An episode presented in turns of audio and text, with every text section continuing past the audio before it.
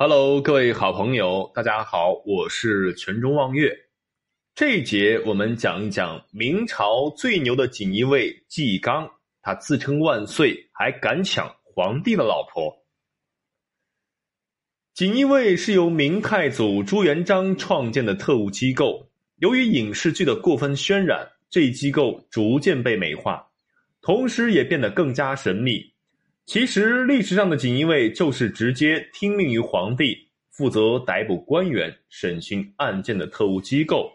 那么，在历史上，锦衣卫有没有比较厉害的人物呢？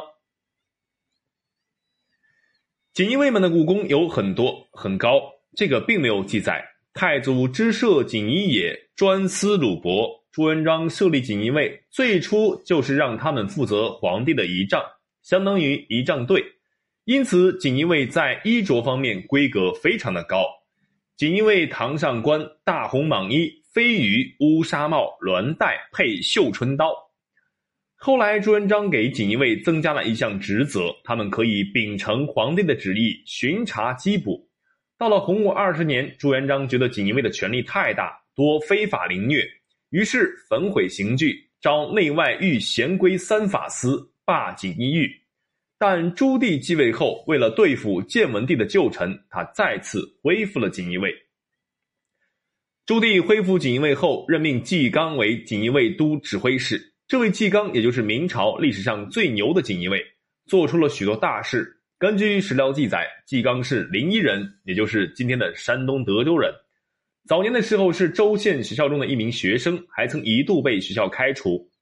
后来朱棣起兵靖难，经过临沂县时，纪纲叩马请自效。朱棣与纪纲聊了一会儿，感觉非常满意。况且正是现在用人之际，于是把他留在了身边。纪纲这个人有点武艺，还有点文化，另外他有一时一种本本领，辨辟鬼邪，善勾人意象。也就是说，他能够善察，能够洞察人心，知道领导的好恶。